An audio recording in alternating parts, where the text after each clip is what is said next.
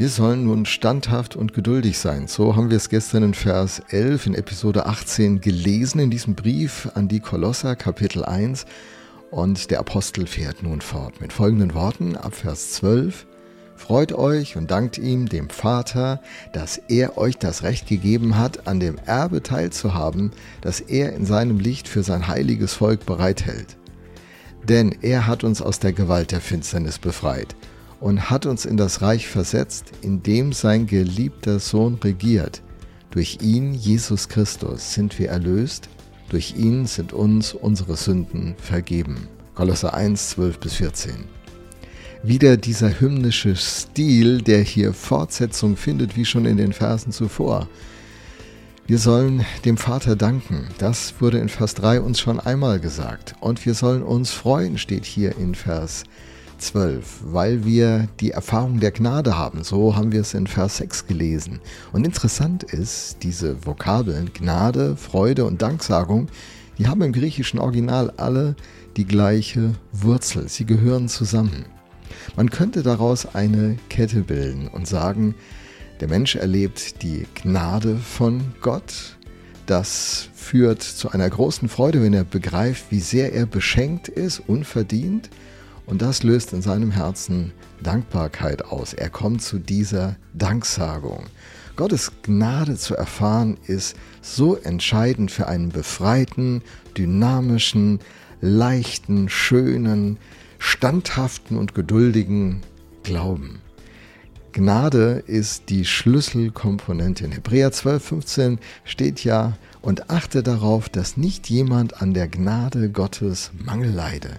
Keiner soll Mangel an dieser Gnade haben. Wenn aber doch, dann kommt eine nicht sehr schöne Entwicklung im Gang. Und da sagt der Hebräerbrief, dass nicht irgendeine Wurzel der Bitterkeit aufsprosse.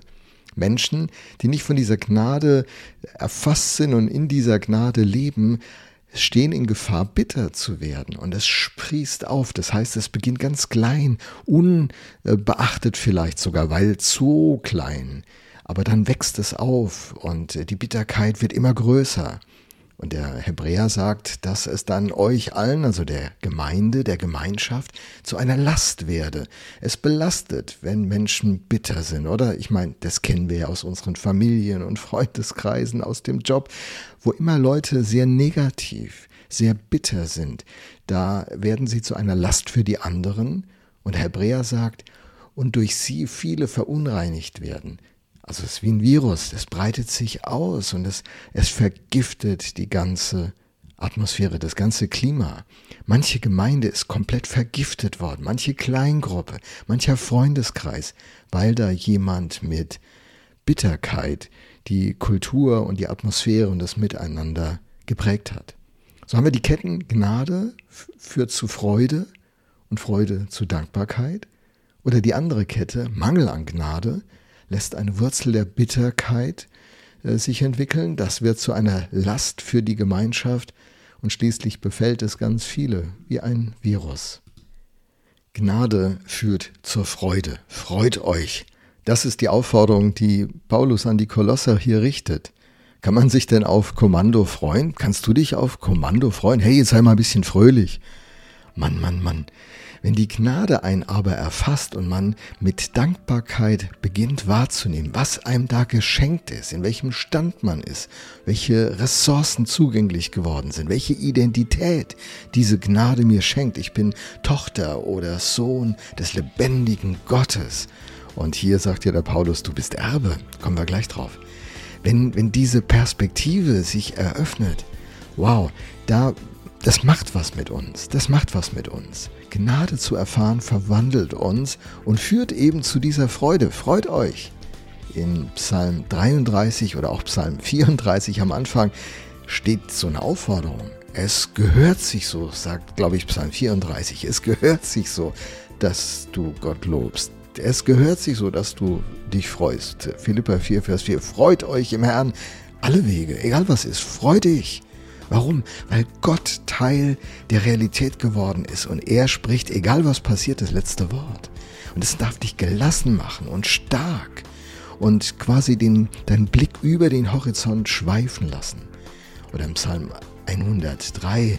Lobe den Herrn meine Seele und was in mir ist seinen heiligen Namen. Lobe den Herrn meine Seele und dann und vergiss nicht, was er dir Gutes getan hat. Diese Gnade. Die Aufforderung wird also begründet. Und was ist die Begründung im Kolosserbrief? Er hat euch das Recht gegeben, am Erbe teilzuhaben.